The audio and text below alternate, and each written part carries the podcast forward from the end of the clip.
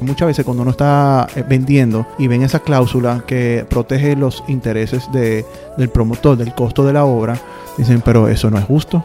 Y es verdad, o sea, hasta cierto punto, ¿es justo que lo pague esa persona? No es justo que lo pague yo, pero ¿y esa persona? Buenos días y bienvenido al Cafecito Constructivo. Aquí Wayne Wheeler acompañado de Patricia Antigua para brindarles un espacio educativo y entretenido que trate con una perspectiva 360 temas relevantes al sector inmobiliario, tales como arquitectura, construcción, diseño interior, promoción y bienes raíces. Si les gusta el contenido, por favor suscríbanse en Google Podcast, Spotify o iTunes como el Cafecito Constructivo. También nos pueden seguir en Instagram o Facebook para apoyo visual del podcast, behind the scenes y otro contenido. Buenos, buenos días, días. señoras y señores. Otro episodio del Cafecito Constructivo. ¿Cómo están? Espero que le encuentre bien este momento en que esté escuchando el episodio. ¿Cómo estás, Este Patricia? lunes, si ustedes nos están escuchando eh, por primera vez en la semana, lunes 7 de la mañana o ya sea martes, miércoles, cuando ustedes se le haga más aventajoso. Sí. Y ya adentrando al tema de hoy, porque hoy estamos ante tú y yo y quiero, estoy muy ansioso. Quiero ya arrancar con este episodio que tengo meses que quería hablar de este tema. Sí, que tú quieres da- um, dar tu punto de vista y, y hacer eco de tu voz de lo que, de algo que estamos viviendo actualmente y nos está afectando a muchos. Sí, una problemática que existe en el sector inmobiliario y sobre todo que me lo han solicitado varias personas y es el tema de lo que estamos viviendo con la alza de precio del, del costo de construcción, del costo de materiales. Y en vez de simplemente hablar de esa problemática, vamos a hablar de qué es lo que está pasando y quién debería asumir ese costo. Porque eh, muchas veces cuando uno está eh, vendiendo y ven esa cláusula que protege los intereses de, del promotor, del costo de la obra, dicen, pero eso no es justo. Y es verdad, o sea, hasta cierto punto, ¿es justo que lo pague esa persona? No es justo que lo pague yo, pero ¿y esa persona? Pero antes de, de llegar a ese debate que quiero tener contigo, Patricia, vamos a profundizar un poquito más de la problemática en sí. Ajá. ¿Cuál Yo no es sé- el problema Sí, actual? Sí, actualmente estamos viviendo, y eso pasa todos los años, las viviendas suben de precio. Eh, lo que pasa es que últimamente están subiendo de una manera desmedida y voy a citar algunas cifras que pueden estar desactualizadas. El cemento 30%, varillas 20%, que por cierto, ayer me avisaron que subió de nuevo la varilla. El hormigón 11%, PVC 90%. Wow. Sí. Wow, eso está increíble. Sí, 90% de PVC, hormigón 11%. O sea, y todo esto tiene incidencia en la obra gris. Ujú. Eh, block 40%, agregado 25%. Y eso es por citar algunos. Eh, en diseño interior, por ejemplo, los revestimientos, los plafones, las luminarias, eh, el costo de todo lo que viene que es fabricado en China. Sí, que ya ese es el atelier del mundo. Todo está fabricado en China. Exacto. Los mismos entonces- mobiliarios. O sea que todo, todo, todo está teniendo un porcentaje. De... Pero tú tienes una ventaja en diseño interiores. Y no estoy diciendo que la tienen mejor. La ventaja es que con terminaciones hay más opciones. Eh, Sí. hay, hay una parte subjetiva que no tengo que poner esto o esto. En cambio, en la parte de obra gris, que todo lo que yo estaba citando es obra gris, es obligatorio porque uno tiene que seguir el diseño estructural. Y si pide X cantidad de hormigón, tú no vas a echar más agua al hormigón. Tú no vas a cambiar de, de- de cemento. Entonces, no tú- le va a poner menos varilla de lo que indicó el estructuralista. Sí, digo, lo puedes hacer, pero el momento que te, de- te descubran, tú vas a perder credibilidad. Si algo le pasa al edificio, eh, o sea, mejor vete del país. O sea, yo no se lo sugiero a nadie. Sabes que tú y yo siempre vamos eh, por el librito. Entonces, esta problemática afecta más las viviendas de bajo costo, porque primero muchas veces tienen menos márgenes y está en pesos. Eh, nosotros estilamos dolarizar las ventas de, de las viviendas. Y aún eh, la mayoría de, de lo que yo he visto, en, tengo que comprobarlo, las viviendas de bajo costo, es decir, que cuestan menos de 3.6 y están calificadas por el INVI como vivienda de bajo costo, sigue vendiéndose en pesos porque el mercado es lo que reconoce. Entonces, cuando hay un alza de precio, que es la problemática actual, y ese precio supera, o mejor dicho, cuando hay un, eh, un aumento de costos y ese costo supera el precio de la vivienda, eso significa que el promotor y constructor no están ganando absolutamente nada. Y eso lo estamos viviendo hoy en día porque en el último año se estima como un 20% más o menos que ha aumentado el precio de, la, de, de los costos, perdón, eh, de la vivienda. Entonces, muchas veces eso supera los márgenes. Los márgenes de, de- de promoción y construcción no son tan altos en República Dominicana comparado a otros países, por lo menos la, la cifra que yo, yo he manejado. Ahora, antes, ya que entendemos las problemáticas, quiero hablar de ciertos factores que influyen o inciden en lo que viene siendo el aumento de precios. Y esto básicamente se basa en oferta y demanda. Y esto en el sentido general que va a pasar siempre, con o sin pandemia. Y el tema es que si uno no aumenta la oferta, pero si aumenta la demanda, eso crea una escasez. Y esa escasez en general va a aumentar los precios. Eso es así eh, a simple vista. Pero en República Dominicana hemos visto otros tipos de, compradores de vivienda, que esos son los inversores, la persona que lo compra como inversión en vez de comprarlo como para vivir. Y son personas que tienen alguna vez la capacidad de comprar dos, tres, cuatro o cinco viviendas. Y eso implica que ellos están compitiendo con la persona que quiere vivir o sea, que quiere vivir eso en vez de, alquilar, sino comprarlo, el comprador. O sea, tú estás diciendo que actualmente hay un, un balance entre el que está comprando su vivienda, desea vivir esa vivienda, y aquellos que están comprando por inversión. No, no, no se trata de equilibrio. Estoy diciendo que hay una competencia. Competencia, ok. Porque todavía nosotros tenemos una escasez general. Hay un déficit habitacional en República Dominicana. No tengo los datos. Yo hace como 3 o 4 años a Coprovi sacó uno que era alrededor de un millón cualitativo, un millón cuantitativo. Y del cualitativo, alrededor de un 20-30% estaban bancarizados y pueden conseguir un préstamo hipotecario. Eh, entonces, ¿qué pasa? Una persona está comprando cuatro o cinco viviendas y otra persona está intentando comprar uno y hablando de la misma categoría, el mismo inmueble, eso crea más escasez. Y nuevamente vuelvo a lo de oferta y demanda. También las tasas que están manejando los bancos, que ayudan muchísimo para dinamizar la economía, pero cuando las tasas están más bajas, los precios tienden a subir. ¿Por qué? Porque hay más personas que están acudiendo a los, préstamos hipotecarios, a los bancos, y que por ende compran porque ya eh, se ve más interesante. O sea, si tú aumentas uno, dos o tres puntos un préstamo hipotecario, eso aumenta significativamente la cantidad de intereses que tú paguen eh, en total. También hay un tema en general, aquí en República Dominicana lo que vemos es muchas veces es especulativo. Ok. Entonces aumenta los precios en anticipación, compran y después lo aumentan y eso se maneja alguna vez en, de manera de oligopolio o monopolio. Eh, aquí la varilla lo maneja Gerdau Metaldón. Eh, o sea, eso lo, dicta, lo dictan ellos. Y, eran las dos empresas más grandes y se fusionaron y tienen casi todo el mercado. Y ahí también vemos muchos oligopolios. Y no estoy diciendo que hay el tema de price fixing, pero sí tenemos una debilidad porque necesitamos un órgano que vaya a controlar eso, el aumento de los precios. Okay. Otra cosa que juega en nuestra contra, y esto aquí en República Dominicana, es algunas veces las instituciones públicas y los tiempos que ellos manejan. Los permisos no se sacan de una vez, como en comparación con otros países. Yo no quiero poner ni, tiempos porque eso va a variar del proyecto y va a variar de la persona. Eh, muchas veces están eh, cambiando las normas por bien y, y algunas veces uno no está al día. Pero sí hay que admitir que aunque se hayan hecho esfuerzos como ventanilla única, que ahora mismo ventanilla única no estaba trabajando igual de bien que pre-pandemia, por sea la ausencia, por las dificultades que están confrontando el país entero con pandemia, es lento. Entonces, ¿qué significa eso? Que si vemos que el, tipo de cambio, la tasa eh, del dólar va a aumentar y estamos durando más con nuestra ruta crítica, entonces obviamente vamos a ser afectados. Y lo mismo lo digo con el fideicomiso. Para poder sacar el RNC, que es la ruta crítica del proyecto entero, dura mucho tiempo. O sea, no puede ser que dure varios meses cuando se comprometen, creo que 30 días o 60 días. No es el caso, dura varios meses. Y, sobre todo ahora que, nuevamente con el tema de la pandemia, eh, los tiempos de las instituciones públicas son mucho más lentas. Entonces, ya adentrando a por qué estamos siendo afectado. ¿Por qué estamos teniendo esta crisis de aumento específico con la pandemia? Hay un boom inmobiliario. Eso Muy notorio. Así, o sea, eso el otro día estuvo aquí Alberto Bogar y estamos hablando cómo ha evolucionado y que actualmente hay un boom. todo se está vendiendo. Lo hemos expresado en, en varios podcasts. Cuando todo se vende, crea escasez y también por ende suben los precios. Quizá en esta tanda, por decir, no están subiendo tanto, pero quizá en los próximos proyectos que van a salir, vamos a ver un gran alza de precios. También hubo un quiebre de stock y no quiebre de stock solamente aquí en República Dominicana, sino también a nivel mundial. Sí, a nivel, o sea, volvamos al tema de la China, que de ahí originó el virus y también ahí eh, origina muchos de los productos que nosotros utilizamos.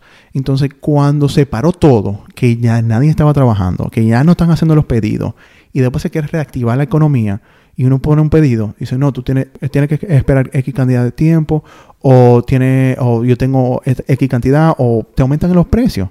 Entonces, eso crea también que aumenten eh, los precios. La tasa de cambio. Pre-pandemia andaba como por 50 pesos. Ahora estamos en 57. Y eso que está en baja. Significa que ya aumentamos 7 de 50, que viene esto como un 15%. Entonces, e, ese 15% de aumento, ¿quién lo, debería absorber? O sea, aunque sea un, algo saludable para, el país, eh, la devaluación de la moneda hasta cierto punto, eso crea algo difícil si se vende en pesos. Crea una dinámica muy complicada con los compradores. Y no es solamente con el, precio de la venta del inmueble, sino incluso en la compra de los materiales y subcontratistas que compran la materia prima. Porque quizá yo compro una cocina instalada pero la materia prima, los insumos que ellos están comprando están o en dólares o en pesos. Y mientras más se devalúa la moneda, más caro va a ser para ellos comprarlo y me va a afectar a mí directamente o indirectamente. Y por último, que esto es como se dice, the perfect storm, la inflación. Muchas veces la inflación va muy de la mano a lo que viene siendo la depreciación de la moneda. Es decir, que si hay una inflación de 5%, 8% y uno vende en dólares y tiene esa misma eh, depreciación de moneda, es decir, que aumentó un 5% y a la par con la inflación, no te afecta tanto si los tienes vinculados al dólar. Y yo le sugiero a todos los promotores que vendan en dólares y si no pueden vender en dólares, que esté atado al tipo de cambio del día, que lo fijen con el Banco Central. A la tasa. A la tasa, sí. Tipo de cambio, tasa eh, de cambio, para que cuando vayan a cerrar no sean afectados. Puede ser que afecte los flujos, pero por lo menos no el precio final. Entonces actualmente, debido a las complicaciones de China, específicamente el costo de flete, todos los precios han subido. Y no solamente eso, yo digo el perfect storm, lo que dije ahorita, porque los precios están subiendo, pero la tasa está bajando. Entonces ya eso no, te protege. Y por eso los márgenes se están yendo a cero. Hay casos literalmente que, bueno, no sé tú, si tú te enteraste que eh, Acoprovisi, Asociación de Constructores y Promotores de Vivienda en, eh, del Cibao, ellos hicieron básicamente como un paro, o sea, una semana en protesta porque el gobierno no estaba haciendo nada. Y eso trae al, tema de hoy. ¿Quién se responsabiliza de lo que está pasando? ¿Quién absorbe eh, esta diferencia de, ese aumento de los materiales? Claro. Entonces, ¿qué hacen los promotores para protegerse? Como está diciendo, contraten dólares. Si no, lo atan al dólar. O pudieran atarlo al, a lo que viene siendo el índice de costos de vivienda, que eso fue la COPROVI en conjunto con ONER, la Organización Nacional Estadística, para poner un índice que se pudiera uno regirse, que eso debería también estar en los contratos. Porque si baja la tasa, pero suben costos de los materiales, nuevamente, o sea, deberíamos utilizar el más alto para que la promotora constructora no sea afectada. Entonces... En conclusión, ¿quién lo debería de pagar? Esa es la pregunta que yo te quería hacer a ti. ¿Quién tú crees que lo debería pagar? Bueno, así, eh, sin mucho, no quiero decir ni una persona ni la otra, porque entiendo que es un tema complejo. Entiendo que hay muchas cosas que estudiar, pero a la misma vez pudiera ser que se debe encontrar quizás un balance entre el promotor constructor el cliente, el propietario y el gobierno. Bueno, yo no comparto contigo y no estoy diciendo que hay una respuesta, pero el promotor constructor, yo... La verdad es que el promotor constructor es el que la tiene más, más difícil, más difícil porque, porque eso lo puede llevar a la quiebra. Sí, lo puede llevar a la yo quiebra. Que quiero, yo que quiero cumplir con la persona. O, porque el problema es que cuando ya los costos superan los precios, yo no puedo ni entregarte una unidad, ni entregarte demasiado elevado. Ni entregarte eh, eh, tu dinero, porque ya lo que tú diste al inicial, tú lo vas a ver en obra, pero no está suficientemente completo para tú ocupar el espacio. Entonces, ¿qué hago yo? Yo no lo voy a pagar. Y eso es algo que, aunque suene algo te voy a asumir, es que yo no estoy poniendo esas cláusulas por yo ganarme más. Yo no me la quiero ganar toda. Yo simplemente quiero ganarme lo que yo inicialmente dije que me iba a ganar. Y por eso yo doy esa explicación de todo eso. Alza de precios son problemas macroeconómicos, son problemas ya eh, a nivel global que nos está afectando a todos pero el promotor o constructor no necesariamente debía asumirlo. Eso fueron incluso hasta un abuso.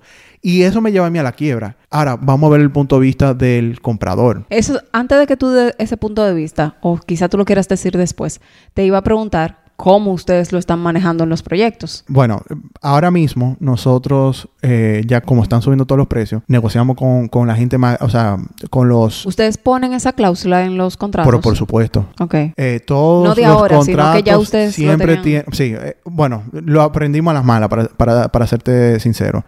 Eh, Pero si por si la pandemia. No, prepandemia. Si es en dólares, no tengo que hacer nada. Lo que sí hemos agregado post pandemia es una cláusula del ICDB, el índice de costo de vivienda, y lo que dice es que si la depreciación de la moneda es inferior al aumento del ICDB, es decir, que el ICDB aumentó más que la depreciación de la moneda, lo dije al revés, se tiene que pagar la diferencia. Doy un ejemplo. El costo de los materiales aumentaron un 10%, pero la depreciación de la moneda fue un 5%. Yo lo que estoy pidiendo es la diferencia, el 5%. Ahora, en el caso de que la depreciación de la moneda sea mayor que el ICDB, no estoy pidiendo nada pero tampoco estoy dando rebaja, porque en algo se vaya ese dinero. Yo no quiero ganármela toda, yo quiero ganarme lo que yo, planifiqué originalmente. Ahora, con respecto a vivienda de bajo costo, como dije en un principio, esos son los que más sufren, porque estamos hablando de que muchas veces es en pesos. Aunque estamos viendo más y más proyectos bajo costo en dólares, eh, eso casi siempre está fijado en pesos. Entonces yo tengo que fijar una tasa en la fecha de firma del contrato conforme a lo que dice el Banco Central y después ya con la entrega de la unidad, ahí se fija otra tasa que ya es el contrato definitivo y tiene que pagar la diferencia. Entonces, si yo vendo y la tasa está en 50 y después cuando yo estoy entregando la unidad está a 60, ellos tienen que eh, pagar un 20% adicional. Ahora, si el ICDB, en mi caso, que es lo que yo utilizo, porque otras personas utilizan otra tasa de, de inflación, dice que es un 15, tienen que utilizar el 15, porque al fin y al cabo yo no voy a absorber ese 5% porque se me han los márgenes. Si uno quiere pagar al promotor, quiere pagar al constructor y quiere pagar a su controlista proveedores, no dejan tantos márgenes como en otros, otros países. Si lo puedo absorber, buenísimo, porque mi objetivo no es cobrársela toda al comprador, pero al fin y al cabo ellos deben asumir una parte. Ahora bien, cuando yo me pongo en los zapatos de ellos, se me hace difícil también, porque viendo el punto de vista de ellos, ellos se fajan y ahora de repente tú me dices que me va a aumentar un 10% eh, los costos. La verdad que no es fácil. Ellos se planifican para eso. Y la mayoría de las personas que están comprando eh, viviendas, sobre todo viviendas en bajo costo, que es lo que se está vendiendo como pan caliente ahora, quizás no pueden aguantar un aumento de 15%. ¿Y qué pasa ahí? Porque si ellos no pueden, aunque ellos hayan firmado un contrato con opción a compra que dice que ellos tienen que, que pagar la diferencia, si no pueden pagarlo, eso significa que ellos van a ser penalizados por el contrato. Entonces, no solamente no adquieren la vivienda, sino que el constructor promotor va a penalizarlo por el desistimiento. Ya esa penalidad puede ser de un 0% hasta el por ciento que se decida dentro del contrato. Pero sí se tiene que cobrar algo porque se hizo el trabajo. Se pagaron a los eh, comisiones a los agentes inmobiliarios, se pagaron gastos legales, gastos de vinculación, se pagan un montón de cosas. Y no solamente eso, también crea un problema porque si al momento de cierre ellos no pueden conseguir el dinero para pagar la diferencia, que ojo, que es, el, es solamente, ellos antes tienen que conseguir el mismo porcentaje del inicial, no el monto entero, porque el, resto se puede financiar. Entonces, ¿qué hacemos? Es muy difícil. Pero ahí tenemos una tercera persona, que viene siendo el gobierno, que incluso eh, eh, están diciendo que el gobierno debería relajar un poco los impuestos de importación. Rebajar, tú dijiste. Sí. Ok. Relajar, en el sentido de relajar que rebajar, eh, incluso hasta eliminar algunos para atenuar los efectos que estamos teniendo con el costo de los materiales. Y bueno, eso para mí es una buena solución, pero hay que también ver que ellos han hecho mucho esfuerzo, o sea, para ser justo. Cuando vemos el bono vivienda. el bono vivienda, estamos hablando de una devolución del ITEVIS que pudiese ser alrededor de un 10%. Cuando uno está comprando una vivienda, no debería contar con eso. Eso debería ser un plus. Pero si está en la matemática y después no te lo dan, tú estás feo para la foto. Y eso pasa muy a menudo. Y eso se lo decimos nosotros a todos nuestros clientes. No cuente con bono vivienda. Eso no significa que tú no tienes buen chance de adquirirlo. Pero si lo quieres pagar, ¿cuándo es que se va a desembolsar? Puede ser que se desembolse ahora como en varios años. Además de eso, eh, el tema de liberación de encajes. Ellos han hecho tasas asequibles. Eh, hemos visto tasas tan bajas como el 6% para vivienda de bajo costo y 8%. Entonces actualmente estamos manejando tasas de 8% para la nueva liberación. Y eso permite que uno pueda tener más acceso a, capital. Y tú puedes decir, bueno, igual yo estoy comprando el, inmueble, pero tú estás pagando menos intereses. Entonces, eso es lo que los esfuerzos que ha hecho el gobierno. Ahora, yo estoy claro que ellos quedan cortos porque como hemos mencionado ahorita, el tema de los tiempos que manejan las entidades institucionales, eso impide a que uno pueda hacerlo de manera ágil. nos atrasan también la ruta crítica, entregamos tarde y no estoy diciendo que la fecha de entrega no, no muchas veces nos compete, o sea que no es culpa de nosotros, sino que es un conjunto de factores. Entonces, ya que estamos viendo el punto de vista de todo el mundo, ¿quién lo debía asumir? Si lo asume el gobierno, incluso eso no afecta. ¿De dónde va a salir ese dinero? Sí, ¿Tú impuestos. Ah, ok, está bien. Te cobran más impuestos y tú lo terminas pagando por otro lado o lo sacan de otro presupuesto. No quiero entrar en, en detalles. En, detalle de, que si, si se utiliza correctamente eh, el dinero eh, que ellos han fiscalizado. Pero sí hay que reconocer que la tasa de fiscalización es muy baja. Aquí es alrededor de un 15%, cuando en otros países puede ser más como un 20%. Cuando digo la tasa es comparado al PIB. ¿Y quién son los que ellos agravan más? A la clase media. Eso es lo que van más pesado. La clase baja, la verdad que muchas veces no, ven muchos impuestos. Ellos hacen, ellos son eh, proveedores informales, digamos. Eh, tienen, gozan de muchos eh, servicios públicos de manera gratuita. Clase alta, dicen la mala lengua, que ellos saben cómo estructurarse para disminuir la cantidad de, de impuestos que ellos pagan. Pero al fin y al cabo es entre clase media y clase alta, pero la mayoría son la clase baja. Entonces, al fin y al cabo uno lo termina pagando. ¿Que la mayoría son la clase baja qué? Que la mayoría de las personas, la mayoría de la población dominicana. Es ok, ya. Y cuando digo clase baja es que no tienen incluso la cantidad de recursos para pagar la canasta básica. Ya. Entonces, uno va a fiscalizarlo a ellos. Yo estoy de acuerdo que se debe hacer hasta cierto punto. Eh, sin aquellos que ya excedan la canasta básica. Pero al fin y al cabo, ¿qué más se puede hacer? Entonces, tú dijiste inicialmente que se haga un conjunto entre los tres, que se llegue a un acuerdo. Puede ser, no necesariamente. Pero yo creo que eso es un tema que va a quedar abierto el quién lo asume. Y sería interesante ver los diferentes puntos de vista de los oyentes. Escríbanos, díganos su parecer. Eh, y si alguien quiere venir a discutir el tema, que tenga eh, conocimiento, podemos también recibirlo y tener un debate de este tema. ¿Quiénes ustedes opinan que debe asumir el alza de los materiales de construcción? Yo voto que no el promotor constructor, pero eso va a ser eso va a ser entre ustedes y la verdad. Sí, nos encantaría saber sus comentarios. Eh, muchas gracias por escucharnos. Espero que hemos podido desmitificar lo que está pasando con el tema del alza de precio a manera macroeconómica hasta... Que cada quien también va a tener su punto de vista. Sí, y puede ser que no comparte conmigo, puede ser que yo diga, no, yo, yo soy responsable de mi, de mi obra, yo soy responsable de mi proyecto es a mí que me compete. Bueno, dile a los oyentes dónde nos pueden escribir para que nos den su respuesta de qué opinan de este tema, quiénes ustedes creen que debe de asumir el alza de los materiales y si algún profesional quiere unirse a tener un debate con nosotros, también que nos escriban. Sí, escríbenos a elcafecitoconstructivo.com y también nos pueden encontrar en las redes, eh, en Instagram, como El Cafecito Constructivo. Y ya aprovecho, y si han llegado hasta este punto del podcast, los invito ahora mismo que dejen todo y que se suscriban para que no pierdan ni un episodio.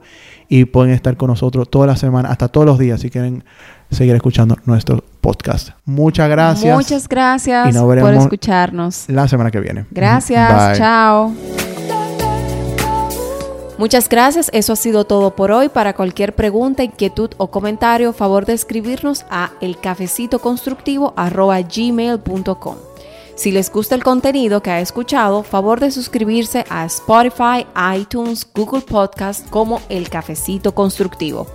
También para el apoyo visual, búsquennos en Instagram como El Cafecito Constructivo. Gracias.